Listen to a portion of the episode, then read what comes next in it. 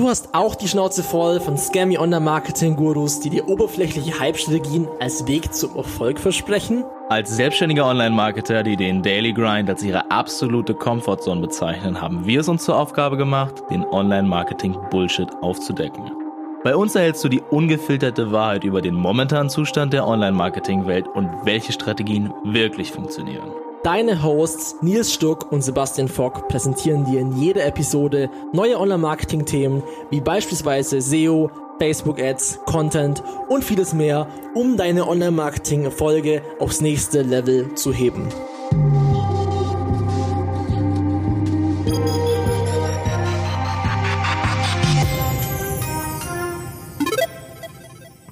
Gute und herzlich willkommen im No Bullshit Online Marketing Podcast mit Nils Stuck Gute. Und mit Sedat Aktas. Gute. Ja, wir haben äh, eingangs schon gesprochen. Äh, das ist jetzt die erste Episode, aber eigentlich die 2.0 von der ersten Episode, weil die erste Episode nie veröffentlicht die wird. Die Lost Episode. Exactly. Und ähm, wir haben heute Sedat im Podcast. Ähm, Nils, wer, wer ist Sedat Aktas? Erstmal Fun Fact. Wir sagen immer Gude, Jetzt äh, lernt ihr die Person kennen, von der das immer kommt. Mm, denn äh, Sedat ist der Chef von Geile Weine. Wir arbeiten beide mit ihm zusammen und ähm, durften schon recht viel von ihm lernen, denn wir stehen in recht aktivem Kontakt und Sedat nimmt das ganze Tagesgeschäft und Business und jede weitere Form, die man da rein interpretieren kann, sehr conscious zu sich und deswegen haben wir ihn heute eingeladen, um sich mal ein bisschen mit uns zu unterhalten. Hallo Sedat! Hallo. Gute Nilsi, gute Sebastian. Vielen Dank für das sehr freundliche Intro. Ich weiß zwar nicht, wie viel Wahrheit dahinter steckt, aber wir werden sehen. Ja, wir wollen jetzt auch gar nicht lange äh, drüber reden. Boah, geile Weine, coole Story und so. Das wissen wir alle. Schaut es einfach an, ähm, was okay. es für geile Weine im, im, Web gibt. Aber auf jeden Fall, heute wollen wir ein bisschen drüber sprechen, ähm, weil sie dann jetzt ja auch schon mehrjährige Erfahrung hat, langjährige Erfahrung, wie auch immer, im Bereich Unternehmensführung und vor allem halt auch Teamführung und Leute hiren und einstellen und zusammenarbeiten. Da haben wir ja in der letzten Podcast sowieso schon drüber gesprochen, genau. Nils. Genau, das und ist quasi der fließende Übergang. Und was genau. ich, was ich ganz interessant finden würde ähm, und was das für die Leute bestimmt noch greifbarer macht, Sedat, kannst du uns einen ganz kurzen Abriss geben von den Sachen, die du schon so gemacht hast, in denen du schon deine Erfahrungen sammeln konntest. Ich habe noch Red Bull im Kopf, ich habe noch Porsche im Kopf, ich habe noch irgendein äh, Flugzeugbegleiter, oder? Flugzeug, irgendwas im Kopf. Gib uns ja, mal einen kurzen Rundown. Naja, das Ganze kommt eigentlich, wenn du so willst. Äh, ich habe sehr viele Kapriolen geschlagen, weil ich eigentlich schon als kleiner Junge immer Pilot werden wollte. Und als ich dann mein Abi fertig hatte und dann mich beworben habe, habe ich aufgrund meiner schlechten Augen, ich habe halt minus 1,7 Dioptrien oder irgend so, also ist eigentlich gar nicht so schlimm, aber für die Pilotenschule bist du ab plus oder minus ein Dioptrien einfach bist du ausgeschlossen. Raus. Also zumindest damals war das so. Ich weiß jetzt nicht, wie es aktuell ist, aber dann stand ich halt nach dem Abi auf einmal da und wusste nicht, was ich machen soll. Äh, habe mich dann, was war das damals, irgendwie einmal um eine Ausbildungsstelle bei einer Bank beworben und gleichzeitig dann noch irgendwie halt um äh, einen Studienplatz beim ZVS. Damals musste man sich an einer zentralen Verteilungsstelle irgendwie bewerben, um einen Studienplatz äh, für Psychologie beworben. Am Ende habe ich angefangen zu studieren, war aber nicht so ganz zufrieden, weil ich dachte, man setzt mir irgendwelche äh, verrückten Menschen irgendwie vor und ich muss analysieren, warum die so sind, aber äh, Im ersten Semester ging es dann viel um Anatomie, Statistik und Biochemie und so ein Kram. Das war so gar nicht so, was ich mir vorgestellt hatte. Parallel dazu habe ich halt immer gearbeitet ähm, und habe am Flughafen ähm, Short Connex und äh, ach, also es war halt ein Service von der vom Flughafen für für Menschen, die irgendwie nur eine sehr kurze Anbindungszeit hatten, um da sicherzustellen, dass sie ihre Flüge kriegen. Und so habe ich halt dann auch ähm, die Personalchefin und den Geschäftsführer von einer italienischen Kosmetikkette kennengelernt, die mir dann einen Job angeboten haben. Mhm. Und so habe ich dann erstmal äh, das Studium verlassen, habe dann drei Jahre für eine italienische Kosmetikkette im Business Development gearbeitet, bis ich dann, ähm, da bin ich auch sehr, relativ schnell halt vorwärts gekommen. Ähm, und bis ich dann halt gemerkt habe, ah, in Deutschland ist es halt so, mit einem abgeschlossenen Studium äh, kommst du an die besseren Jobs. Ähm, irgendwie passte das natürlich auch, auch in die Erwartung meiner Eltern, ähm, dass ich jetzt dann doch irgendwie studieren wollte und dann habe ich Medienmanagement studiert. Und, ähm, und während meines Studiums habe ich für eine große Eventagentur gearbeitet, äh, über die ich dann halt auch viele Jahre alle Großevents der Firma Porsche betreut habe. Ähm, und nach meinem Studium habe ich dann eigentlich dann direkt so nahtlos dann auch bei Porsche, äh, beziehungsweise ich habe mein Praktikum bei denen gemacht und habe aber den Job dann nicht angenommen, weil ich mich da irgendwie ja. Und alle haben Nee, ich habe mich da einfach so persönlich nicht zu Hause gefühlt. Ich hatte das Gefühl nach sechs Monaten als, als, weißt du, als du noch irgendwie als Dienstleister über die Agentur für den Kunden Porsche gearbeitet hast, war alles geil. Und wenn du dann halt dann auf einmal im Office bist und dann merkst, da ist irgendwie ein anderer Vibe, was auch zu dieser Firma passt. Also ist jetzt nicht irgendwie was Negatives über die Firma Porsche, weil das war alles super dort. Nur ich habe mich da halt einfach nicht wohl gefühlt und dementsprechend habe ich mich halt dagegen entschieden und dachte halt dann, ja gut, ich mache halt irgendwas anderes. Und dann habe ich erstmal drei Jahre für Red Bull Air Race gearbeitet, bin dann so rund um den Globus getingelt. Uh, und, und während dieser Zeit habe ich im Grunde genommen quasi nebenher eine Agentur gegründet in Mainz, eine Agentur für mobile Werbung, weil das nämlich etwas war, was auf unseren globalen äh, äh, Veranstaltungen dann irgendwie oft gefehlt haben, insbesondere in Europa, also in Amerika, Australien und England gab es viele Möglichkeiten, Außenwerbung zu buchen, aber in Deutschland nicht. So kam überhaupt die Idee, dann halt eine Agentur zu gründen. Auf einmal hatte ich eine Agentur und äh, und und ähm, ja und habe dann auch noch irgendwie einfach nebenher noch, äh, weil der, äh, weil mein damaliger Partner halt eigentlich ein Architekt war beziehungsweise Produktdesigner, haben wir auch noch so Gastronomie-Objekte ähm, entworfen und umgesetzt. Lange Rede, kurzer Sinn. Das ist der Grund, warum ich so viele verschiedene Sachen gemacht habe, weil letztendlich habe ich irgendwie immer versucht, etwas zu finden, womit ich mich halt inhaltlich und auch menschlich irgendwie ähm, herausgefordert fühle und was mir halt Spaß gemacht hat. So für mich war immer halt der Faktor Mensch, also das heißt, mit wem arbeite ich und wie arbeite ich mit den Leuten, immer ein sehr wichtiger Faktor. Das ist auch der Grund, warum ich meinen Job bei Porsche nicht genommen habe. Ja, was wolltest du sagen? Hm. Hattest du dann ähm, schon, als, also wie, wie kam das dann, das ganze Menschen führen so ein bisschen, weil du hattest ja schon relativ früh so ein bisschen Erfahrung und auch das Kosmetikbereich, da hast du ja auch schon so Leute anleiten müssen, da warst du ja auch so 22 oder so alt. Ja, ja, also ich, ich war 20, als ich da, 20, 21, als ich anfing. Ja und mhm. äh, 20 äh, und 22, 23, als ich aufgehört habe und dann angefangen habe zu studieren. Du, ich bin da, ich gehe eigentlich immer sehr äh, mittlerweile eben halt sehr unbefangen an, an äh, bestimmte Situationen. Um, und äh, als ich bei denen, bei, bei der Firma Limoni angefangen habe, äh, waren wir ein Team von fünf Leuten im Business Development Team da hast du eigentlich eine ganz klare Aufgabe gekriegt. Wir haben den ersten Laden zusammen aufgemacht. Und dann hieß es eben halt so nach diesem, nach dieser Blaupause müssten die anderen Läden aufgemacht werden und die, äh, die verschiedenen Business Developer wurden dann halt irgendwie durch die ganze Bundesrepublik irgendwie äh, hingeschickt und mussten halt die Läden aufmachen. So und dann gibt es da natürlich halt die unterschiedlichsten Herausforderungen und die werden halt bestimmte Tools halt von der Geschäftsführung gegeben und wie du mit diesen Tools umgehst und wie du halt auch mit den Leuten, die du dann halt auch vor Ort irgendwie ähm, leitest und auch einführst, sind für die halt scheinbar halt auch signifikante Faktoren, wo sie dann sagen, ah, okay, den kann man halt für die und die Aufgaben einsetzen.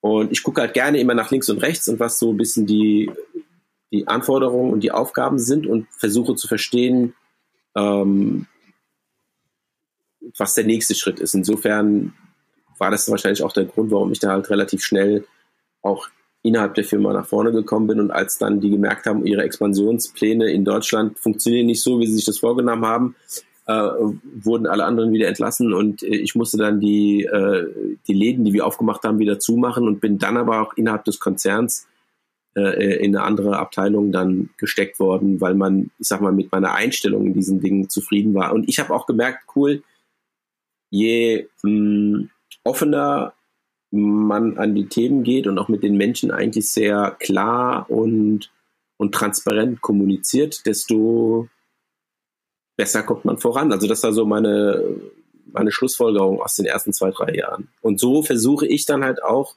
im weiteren Prozess ja. immer mit einer gewissen Offenheit und Transparenz ähm, auch mit den Leuten, die jetzt halt für mich arbeiten, umzugehen, um zu verstehen, hm, was sind deine Motivationen, was sind deine Talente, was sind meine Erwartungen, was sind die Aufgaben, um eine hohe Übereinstimmung zwischen den Talenten, den Fähigkeiten, den Zielen der Mitarbeiter, aber auch natürlich mit den Aufgaben und den Zielen des Unternehmens zusammenzubringen.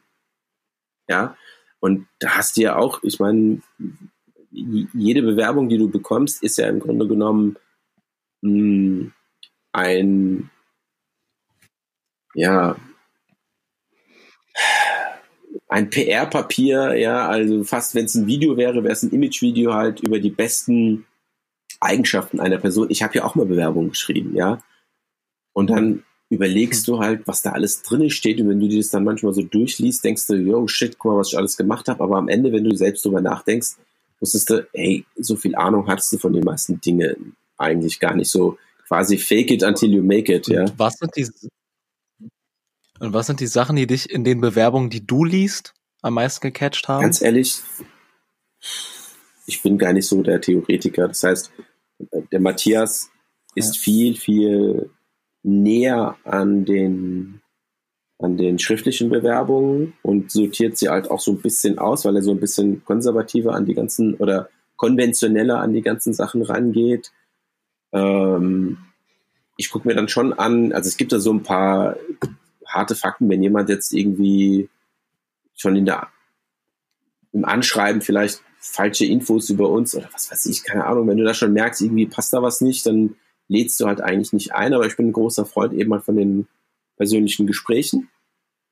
Und eigentlich lade ich gerne viele Leute ein und unterhalte mich mit, mit denen, weil ich dann ein besseres Gefühl für die Leute kriege und stelle dann halt auch jetzt Fragen, die mir so eine Schlussfolgerung erlauben, wie diese Person tickt, wie offen oder wie selbst, also wie bewusst ist dieser Mensch über sich selbst, seine eigenen Fähigkeiten, Talente und ja. Ziele. Das ist für mich viel, viel wichtiger, als die fachlichen Fähigkeiten, weil ich der Meinung bin, fachliche Fähigkeiten kann man sich aneignen, aber das Bewusstsein über die eigenen Fähigkeiten und, und Talente und auch, also auch das Sozialverhalten, das sind so Themen, die für mich eigentlich schwieriger anzupassen sind. Deswegen achte ich eher auf diese Dinge. Deswegen bin ich halt auch, was das angeht, zum Glück mit dem Matthias halt auch, mh, hm, Matthias ist übrigens der zweite Geschäftsführer von GW, ähm, sind wir uns auch sehr häufig einig, dass wir uns, wenn wir so, wenn ihr so wollt, ein geschultes ähm, Bauchgefühl haben, was Leute angeht.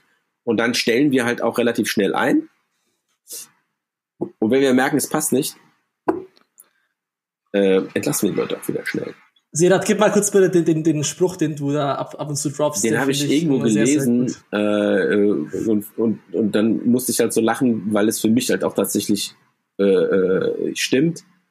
Hire quick, fire quicker. ja. Hire fast, fire faster. Ja. Oder hiring um, is ähm, guessing aber firing is äh, Oh ja, das war der zweite Spruch. Das ist halt, das ist halt wirklich signifikant. Also das ist halt wirklich auch inhaltlich richtig, ja.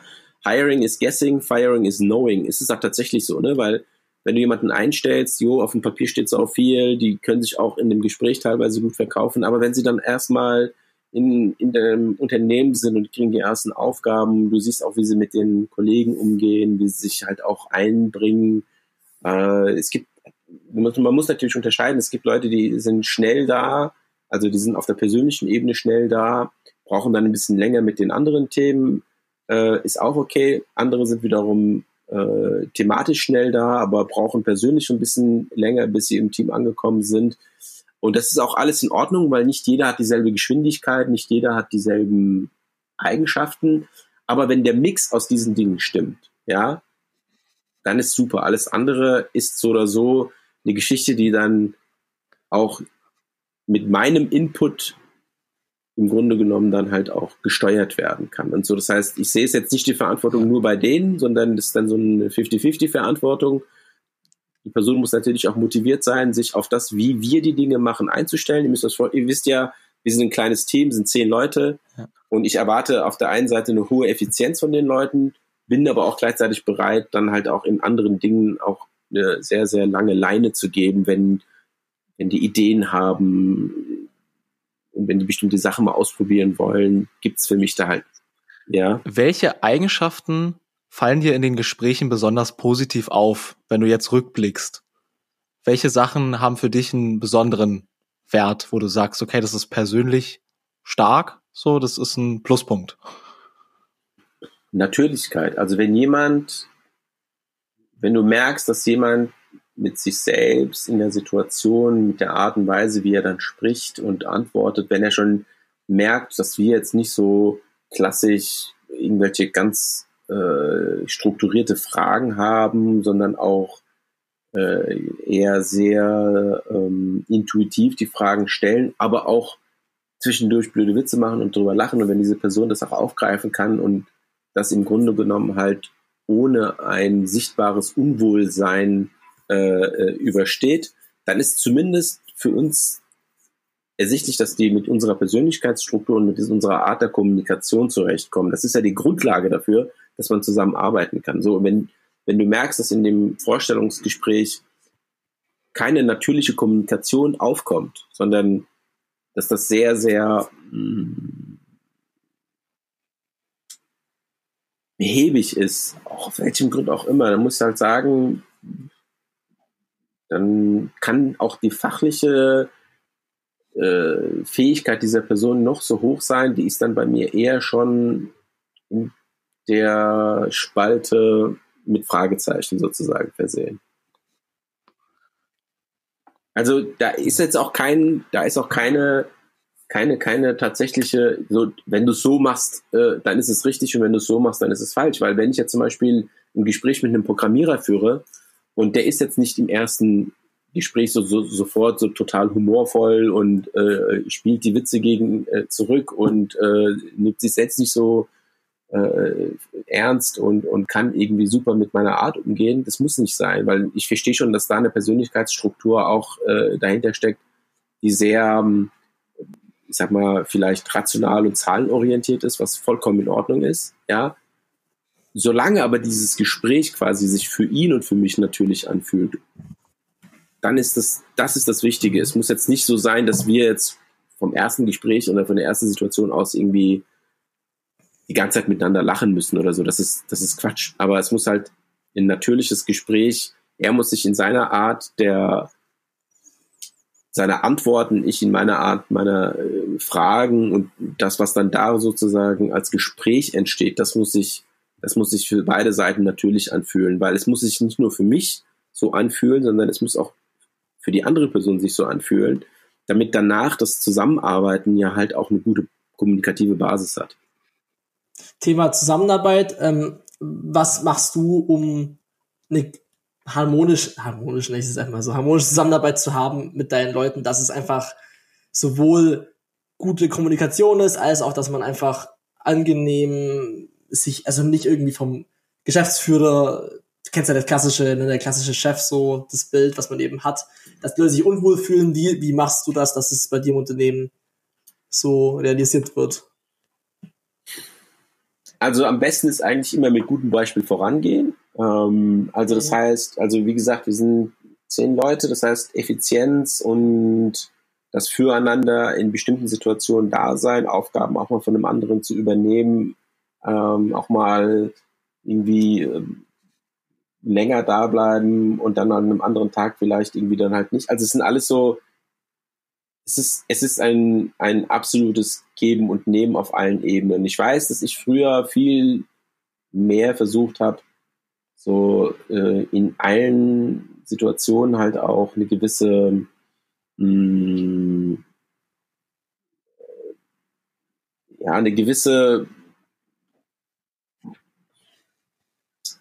ja, es fehlt mir leider. Also ich, ich, ich mach's mal anders. Also ich bin halt davon überzeugt, genauso jetzt wie bei meinem Kind.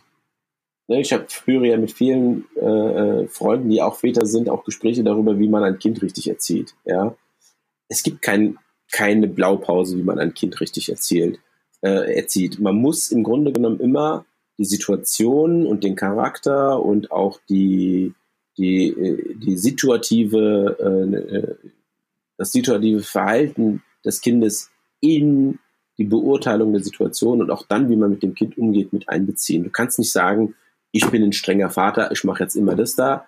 Kann sein, dass das Kind sozusagen mit einer strengen Führung gut zurechtkommt. Es kann aber auch sein, dass das Kind daran irgendwie halt zerbricht und du musst, du musst in irgendeiner Form dann halt äh, eine verständnisvolle Seite auch haben. Also das heißt, es gibt da halt keine Blaupause. Das heißt, letztendlich muss ich halt auf jeden einzelnen Mitarbeiter in der bestimmten Art eingehen können, ohne aber gleichzeitig dann die Ziele des Unternehmens aus dem Auge zu verlieren. Das heißt, ich muss in der Lage sein, die, die, die Fähigkeiten und Talente meiner Mitarbeiter zu fördern und herauszukitzeln, aber gleichzeitig, je nachdem, wie viel Struktur sie benötigen, um ihre Arbeit gut, gut zu machen, denen auch die Struktur zu geben. Aber gleichzeitig muss ich eine Balance dazwischen halten, irgendwie zwischen dass ich auch meine Glaubwürdigkeit als Geschäftsführer nicht verliere, wenn ich den einen so behandle und den anderen so behandle. Das heißt, es muss auch für die anderen intern im Team verständlich sein, warum ich jetzt bei XYZ vielleicht ein bisschen strenger bin und ein bisschen eher auch die Aufgaben kontrolliere als bei dem anderen, weil einfach unterschiedliche Persönlichkeiten und unterschiedliche Arten Aufgaben zu erfüllen da sind. Ja, und solange ich versuche, das halt auch für jeden in irgendeiner Form nachvollziehbar zu machen und auch transparent zu machen, indem ich das dann auch mit denen kommuniziere, solange bin ich auf einem guten Weg. Und ich versuche bei denen, die jetzt im Team sind, also es sind für mich so das Kernteam, das sind ja auch die, an denen sich dann die späteren Mitarbeiter natürlich orientieren werden, dieselben Wert, dasselbe Wertesystem aufzubauen, so dass sich das dann halt nach außen sozusagen multipliziert. Ich weiß jetzt nicht, ob ich das nachvollziehbar erklären konnte. Da, ja, doch, doch. Und dazu ähm, siehst du bestimmte Faktoren oder auch Personentypen, die da irgendwie bei dir besonders gut synergieren? Hast du da irgendwelche Erfahrungen gemacht, dass äh, was Aufgaben angeht, was die Leute dazu angeht, wer für was geeignet ist, wer ein Stein äh, im Getriebe ist ja. und was das Getriebe deines Unternehmens besonders Also ich glaube, man muss herausfinden, also für mich ist halt eine, eine positive Grundstimmung und ein positives Miteinander umgehen eigentlich eines der wichtigsten Faktoren aktuell, gerade weil wir so ein kleines Team sind. Das heißt natürlich, dass, dass negative äh, Einflüsse, Negativität im Allgemeinen sich natürlich auch schnell dann ausbreiten können. Ja, und das kann ich mir halt bei so einer kleinen äh, äh, Struktur halt einfach nicht erlauben. Das heißt, ich muss dann halt schauen, dass wenn es in irgendeiner Form ein Ungleichgewicht gibt, egal was es ist, ob es fachlicher Einstellung, persönlicher Natur ist, muss ich halt gucken, ist das jetzt nur situativ oder ist das, ist das persönlichkeitsbedingt und so ein Kram und dann muss man halt schnell entgegenwirken. Also, aber auch also entgegenwirken heißt jetzt nicht immer direkt dann feuern. Entgegenwirken halt, heißt halt eben, das ganz offen und transparent ansprechen und zu versuchen, eine Lösung herbeizuführen. Und vielleicht zu verstehen, ist diese Person vielleicht einfach mit der falscher, falschen Aufgabe ähm, beschäftigt, sehen, liegen die Talente vielleicht woanders, hat diese Person sich jetzt in einen bestimmten Bereich oder für ein bestimmtes Thema ähm, reingearbeitet, für das sie eigentlich gar nicht so talentiert ist, weil letztendlich bin ich davon überzeugt, dass es für alles, für jede Situation äh, einen Schlüssel gibt. Aber wie gesagt, es gehören halt immer zwei. Früher habe ich tatsächlich die Verantwortung nur bei mir gesehen und dachte, ich kann als Geschäftsführer dann halt auch das alles ein bisschen stärker lenken. Aber ich merke jetzt äh, immer stärker, dass natürlich halt auch die Bereitschaft auf der anderen Seite mh, hm, äh, ja, spielentscheidend ist. Ne? Also insofern äh, sind das halt Faktoren, die sich dann sehr schnell natürlich auch auf die anderen Mitarbeiter übertragen können, wenn es negativ ist.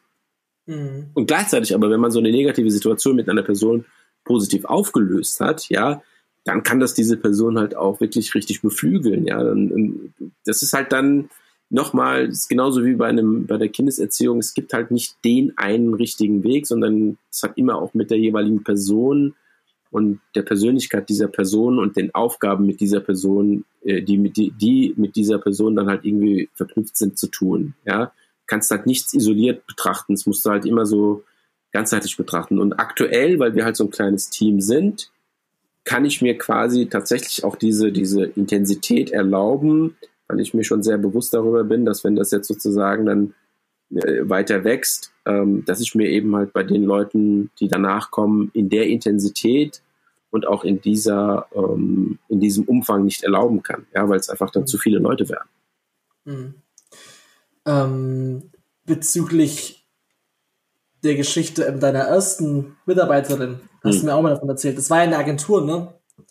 War, war das deine erste Festeingestellte dann da? Wen meinst du jetzt? Ähm, Alice? Ah, ja, klar. Also, die Alice war ja eigentlich, die war in ihrem, die war gerade dabei, ihr Studium abzuschließen und hat als Freelancer für mich in der Agentur gearbeitet und sie war auch tatsächlich die erste, von der ich wusste, dass sie, als wir GW gegründet haben, dass wir sie einstellen werden, weil sie mhm. wirklich eine, also die hat eine sehr, sehr große Sensibilität für für das Thema Design und das, was die Leuten, Leute, die im Grunde genommen in so einem ersten Gespräch halt als Input gegeben haben, hat die wirklich ein super Talent gehabt, die wichtigsten Dinge aus diesem Erstgespräch rauszufiltern. Und wenn ich zurückdenke, wie oft sie schon eigentlich bei dem ersten, bei der ersten Entwurfsrunde für diese Kunden eigentlich schon auch das Endprodukt eigentlich mitentworfen hat, dann mhm. äh, war das super. Ähm, ich meine, Alice war jetzt insgesamt fast sieben Jahre Agentur und GW bei uns und jetzt hatte sie halt das Bedürfnis, sich zu verändern, weil sie das Gefühl hatte, dass sie nochmal was anderes machen muss. Ich glaube, mittlerweile ist sie selbstständig mit einer Agentur und wir arbeiten immer noch zusammen. Also das heißt, es gibt bestimmte Aufträge, die sie von uns dann bekommt und ich bin mhm. ehrlich gesagt ganz happy, dass sie für sich dann halt gemerkt hat, okay, ähm, sie muss bestimmte Dinge für sich mal ausprobieren, äh, um zu schauen, ob das, was sie jetzt bei uns gemacht hat und gelernt hat, ähm, schon das Ende der Fahnenstange war oder ob es eben halt noch einen anderen Weg für sie gibt und dementsprechend ähm, ist sie für sich den richtigen Weg gegangen. Ne? Also sie ist jetzt nicht genau, mehr bei also, GW, genau. Ja, ja. Also wie, wie gehst du mit sowas um, wenn jetzt Leute ich meine, zum Beispiel, ich bin ein gutes Beispiel. Ich war nie unbedingt lange angestellt wo. Ne? Also ich bin, habe meine Ausbildung gemacht, bin dann auch relativ schnell weg, weil sie woanders hingezogen hat. Dann habe ich äh, in der Agentur gearbeitet, habe dann auch wieder nach eineinhalb Jahren schon wieder weg, weil ich relativ schnell gemerkt habe, ich will halt auch das eigene was selber machen. Ähm, Aber was, was ist für dich dieses, ich will was eigenes was selber machen? Also was war, was ist da der Motivator gewesen? Weil ich, wenn ich jetzt zurückdenke, ja. wusste eigentlich nicht immer, dass ich jetzt irgendwie unbedingt selbstständig werden will. Ich wusste nur, dass ich in so bestimmte Strukturen, die mir, die meiner Persönlichkeitsstruktur nicht passen, äh, nicht drinnen bleiben wollte. Das heißt, ich habe das mhm. ja, ich habe ja diese, diese, den Einblick ins Arbeitsleben erstmal halt bei dieser italienischen Firma, dann bei der Agentur gehabt und ich muss sagen, ich habe mich über beiden Strukturen eigentlich recht wohl gefühlt. Nur habe ich gemerkt, dass ich eben noch mehr, noch ausprobieren wollte, um vielleicht besser zu wissen, was ich den Rest meines Lebens machen will. Weil früher, also, weißt du, damals dachte ich halt, du suchst dir einen Job aus und den machst du dann halt den Rest deines Lebens. Aber das ist ja mittlerweile ja nicht mehr so. Ne? Also wenn ich immer mal an meinen Vater denke oder an die Generation davor, oh, die haben 40 Jahre lang denselben Scheiß gemacht und bei uns ist das halt heute nicht. Und für mich war klar, ah, okay, ich habe das probiert, jo, da hatten mir die und die Aspekte gefallen, dann habe ich das andere probiert, da haben mir die und die Aspekte gefallen und ich habe halt gehofft, dass ich einen Job finde, bei dem ich all diese Aspekte zusammenkriege. Und irgendwann habe ich gemerkt, ah ja, okay, dieser Job, den habe ich nicht gefunden, also habe ich mir ihn jetzt quasi selbst kreiert. Ja, genau, that's, that's what it is. Also ich meine, für Nils ist es wahrscheinlich auch ähnlich sein, aber einfach die freie Zeiteinteilung, halt so ein bisschen die eigene Entscheidungskraft zu haben, wenn man halt den Luxus hat, sich selbst zu entscheiden für die Clients, ist natürlich ein geiles, geiles Feeling. Ne? Du hast halt einfach diese absolute nicht diese absolute, aber die Illusion zumindest davon, dass man weitestgehend frei ist. Was man natürlich. Also zu ja, einem Selbstständigen genau. kann ich dir sagen, in den ersten fünf Jahren war es jetzt bei mir so, mhm. da habe ich auch irgendwo irgendwas gelesen. Ich, leider bin ich jetzt nicht so gut im Zitieren und im Buchtitel wiedergeben, weil ich mir sowas da nicht merke, aber ähm, Selbstständige bzw. Unternehmer sind Menschen, die 80 Stunden die Woche arbeiten, damit sie nicht 40 Stunden die Woche für jemand anderes arbeiten müssen. Ja, also es ist ja so, dass du jetzt eigentlich nicht weniger arbeitest, weil die meisten ja so diese romantische Vorstellung, ich bin mein eigener Boss und, ja, und, dann arbeite ich irgendwann weniger. Das ist ja Bullshit. Ihr wisst ja selbst, ja, ähm, 16, 17 Stunden Tage sind keine Seltenheit. Aber das Gefühl, das ist es, um das es dann geht, weil ich mache hier etwas, was mir halt wirklich absolut Spaß macht. Deswegen habe ich nie das Gefühl, ich gehe jetzt arbeiten. Ich gehe halt jetzt, ich gehe bestimmte Dinge an, also ich gehe bestimmte Dinge an, die ich jetzt angehen muss, um mein Unternehmen weiterzukriegen, aber es fühlt sich für mich halt nicht an wie Arbeiten. Ja. Ja ich glaube, das ist der entscheidende Punkt in dem Zusammenhang. Ja, natürlich, that, that's what it is. Und das ist auch das Geile daran. Ähm, ich meine, für mich ist es ja auch so Challenge ne, mit äh, Anstellung und so weiter und Team. Wir haben da jetzt auch viel drüber gesprochen, wir sind nicht, wenn man, wenn man sich so weiterentwickelt, die Probleme werden ja nicht weniger, es wird ja immer, wird ja immer Challenger, mehr challenging, aber gleichzeitig natürlich auch äh, dann wahrscheinlich auch ganz geil. Ja. Und eine wichtige Sache, die wir auch alle gemeinsam haben und äh, viele Selbstständige wahrscheinlich, wir sind alle gottverdammte Dickköpfe. Und deswegen müssen wir auch gewissermaßen allein arbeiten oder nach, nach unserem Prinzip arbeiten, denke ich. Komm, Sedat, heb den Finger. Ja, ich weiß nicht, ob ich so ein krasser Dickkopf bin. Ich bin, glaube ich. nee, nein! Bin ich ein Dickkopf? Jetzt mal ohne Spaß. Nein! Ich habe in manchen Dingen eine sehr klare nein, Vorstellung, ja, ja, aber ich bin kein Dickkopf. Aber, aber guck mal, der, der Punkt ist ja, ich sehe ja die Entwicklung von einem Ein-Mann-Unternehmen, damals in der Agentur, da kannst du halt alles nach deiner eigenen Vorstellung machen. Dann hast du einen mhm. Partner, das heißt, du musst dann halt ne, Entscheidungen finden äh, mit einer Person zusammen. Da kommt es auch auf die Konstellation an. Hoffentlich hast du dann jemanden, der komplementäre äh, Fähigkeiten und Persönlichkeitseigenschaften äh, hat wie du, damit man sich nicht über dieselben Sachen sozusagen immer den Kopf macht äh, und sich im Grunde genommen ergänzt. Und, ähm, und, und, und aus jeder Situation lernst du halt dazu. Das ist halt der, der wichtigste, die, die wichtigste ähm, Lehre, die ich jetzt aus diesen Dingen gezogen habe. Die erste Agentur waren wir zu viert. Ja, das war aber vier falsche Personen. Das hat halt bei allen irgendwie nur irgendwann die neg negativen Eigenschaften getriggert und deswegen konnten wir auch nicht irgendwie zusammen vorankommen. Ja, deswegen war mir dann bei GW in manchen Dingen klar, weißt du, ein, ein äh, jemand zu sein, der alle versucht, in die Entscheidung mit einzubinden. Das mag zwar auf dem Papier in manchen Dingen sich ganz cool anhören, aber gerade halt am Anfang äh, äh, eines Unternehmens, wo halt Schnelligkeit eben halt auch wirklich ein besonders wichtiger Faktor ist, da ist es auch okay und es ist auch wichtig, dass ich eben halt alleine in der Lage bin, Entscheidungen zu treffen, weil ich ja eine ganz klare Vorstellung habe, wie jetzt zum Beispiel bei GW, was ist Sinn und Zweck von geile Weine, wo will ich mit geile Weine hin, Klar habe ich meinen inneren Kompass und weiß ganz genau, deswegen kann ich auch Entscheidungen ganz schnell treffen. Wenn ich aber irgendwann jetzt den inneren Kreis bei GW dazu kriegen will, dass die auch in der Lage sind, genauso wie ich schnelle Entscheidungen zu treffen, dann muss ich Abstand davon nehmen, dass die alles 100% genau so machen, wie ich es machen würde. Dann würde ich nicht vorankommen. Ja, das heißt, Perfektionismus ist im Grunde genommen äh, äh, äh der schnellste Weg, um langsam zu werden. Ja, das heißt, man muss den Leuten, man muss den Leuten eigentlich halt auch einen gewissen Handlungsspielraum zulassen, wenn man vorher gemerkt hat, dass die vielleicht von ihrem Wertesystem und auch von ihrer Einstellung her sehr nah an dem sind, was dir wichtig ist. Und wenn du ihnen dann erklärst, was Sinn und Zweck des Unternehmens ist und die können sich damit identifizieren, dann können die eben halt auch schnell vorangehen, Sachen ausprobieren, Entscheidungen treffen. Und wir machen das so oder so immer so. Es gibt nicht meine Entscheidung, äh, ist dann am Ende diejenige, die ihm erzählt. Ich probiere dann gerne die Dinge aus, weil am Ende zählt das, was auch da draußen funktioniert. Das heißt, klar habe ich ein Ziel, aber es gibt ja auch viele Wege, wie man an dieses Ziel kommt. Und auch gerade in der Kommunikation kann manchmal eben halt auch, äh, ähm, ne, also eine Veränderung in der Copy kann alles ausmachen, ja.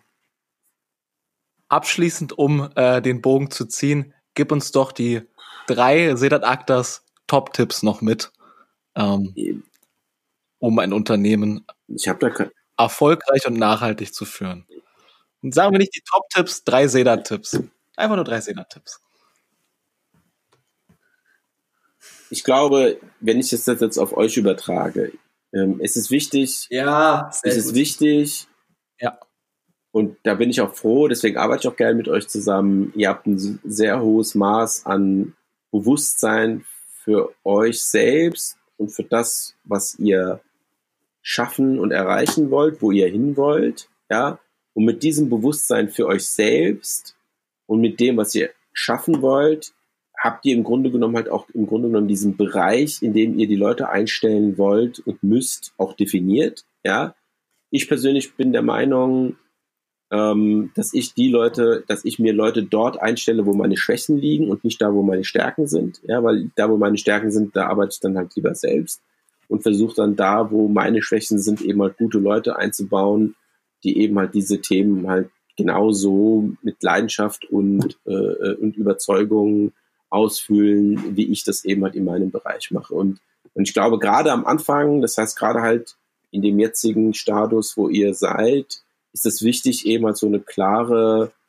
klare Struktur und auch so ein klares Bild von wie wollt ihr, dass die Leute bei euch in der Firma sich fühlen und verhalten.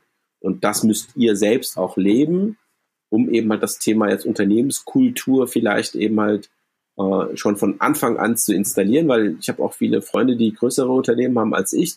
Die haben dann 80 Leute.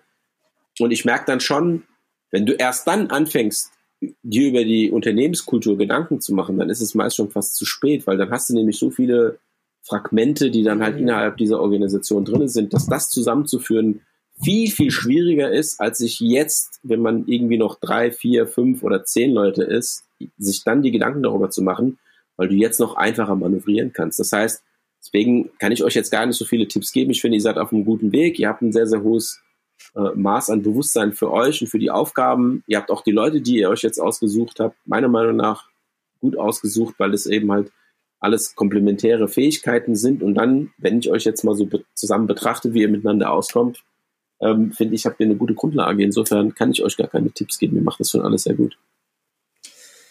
Sehe das. Das ist natürlich heute wieder, wieder viel zu viel Lob. Ähm, schmeckt auf jeden Fall. ähm. Jungs, das ist jetzt äh, die Momentaufnahme, dass ihr in den nächsten zwei, drei Jahren noch viel Scheiße fressen werdet. Ja, das sollte euch auch bewusst ja. sein, weil es ist halt Ach, nur mal wie? so. Ja, es ist halt nur mal so. Sicher. Guck mal, Stand heute ist ja so, wie es ist. Ja, und ihr müsst aber halt auch immer am Puls der Zeit, auch was die, was die Person angeht, bleiben. Das heißt, immer wieder Gespräche führen, herausfinden, was bewegt X, was bewegt Y, ja, ist, äh, ist Maria noch irgendwie äh, an den und den Ding interessiert, äh, will sie morgen, hat sie jetzt einen neuen Freund, vielleicht will sie ein bisschen mehr Zeit und äh, momentan will sie gar nicht mehr Geld verdienen, sondern würde nur, weißt du, das sind ja, bei jedem entwickelt sich ja dann halt über die Zeit das eigene Leben ja auch in irgendeiner Form anders. Ne? Das heißt, der eine will vielleicht mehr Kohle verdienen, die andere will einfach mehr Zeit und die andere will mehr Projekt ähm, Entscheidungsgewalt oder whatever. Ja, das heißt, ihr müsst halt dann, äh, also jetzt eine, eine, eine gute Basis aufgebaut zu haben, heißt noch lange nicht, okay, jetzt kannst du dich zurücklehnen und die Beine hochlegen und es läuft von alleine, sondern das ist eben halt wie eine Beziehung führen und wie ein Kind großziehen. Ähm, wenn Zeit vergeht, verändern sich die, die, die, die Grundlagen und ihr müsst eben halt auch da immer offen und immer transparent und immer auch selbstkritisch kommunizieren, damit ihr dann das Konstrukt weiter so in die richtige Richtung äh, lenken könnt. Ja, Mann. Word. Gibt's nicht. Ja, Never also, not improving. Wisst ihr ja selbst, ja. Also Motivation, Disziplin, Ehrlichkeit und vor allem halt, also wirklich ein hohes Maß an, an Bewusstsein für sich selbst und für die eigene Umwelt. Also ich weiß, das ist alles hört sich so sehr, sehr esoterisch und Kumbaya der, an. Der Spiri Sedat, Alter. Ja, aber, aber ich muss sagen, bei dem Thema ist mir das tatsächlich wichtiger, wenn wir jetzt über irgendwelche ja. Unternehmensthemen geredet hätten, wie zum Beispiel äh, auf welche Themen lege ich momentan großen, Einfl äh, großen Wert beim Thema äh, Produktentwicklung, Sales, da bin ich momentan tatsächlich ein bisschen zahlengetriebener. Ja. Alright, Sedat. Ja, dann äh, thanks a lot for your time, Mann. Ähm, it's been a pleasure. Vielleicht, vielleicht kann man dir heute mal auch ausnahmsweise mal diese Folge releasen. Ich bin gespannt. Ich muss ihn also, erst anhören, je nachdem. Der Nils hat ja wirklich für viele äh, Störungen gesorgt, ja. Ja, sehr viele Störungen. Nein, aber cool. Ähm, hat mir sehr viel Spaß gemacht. Ich wünsche euch noch viel Erfolg. Äh, äh, ach nee, das, nee, den Scheiß kanntest du bitte, ja? Viel Erfolg, ist ja Quatsch. Nee, hat mir ja, sehr viel Spaß gemacht. Ähm, Freue mich vielleicht auf die nächste Runde, wenn es dann darum geht, ähm, ah, vielleicht interviewe ich euch mal zu einem Thema, das mir irgendwie für meine Leute wichtig ist. Mal gucken. Das wäre auch geil, sehe das. Das 22. Wie alt bist du eigentlich, Nils? Nils ist 23, 23. oder? Ja. Treffer. Okay. Ja, Mann. Alles klar, Sirat. Dann schönen Abend. Keep hustling, keep grinding, keep doing it. Ja, ja. ja tschüss. Danke, Sedat. Bis bald.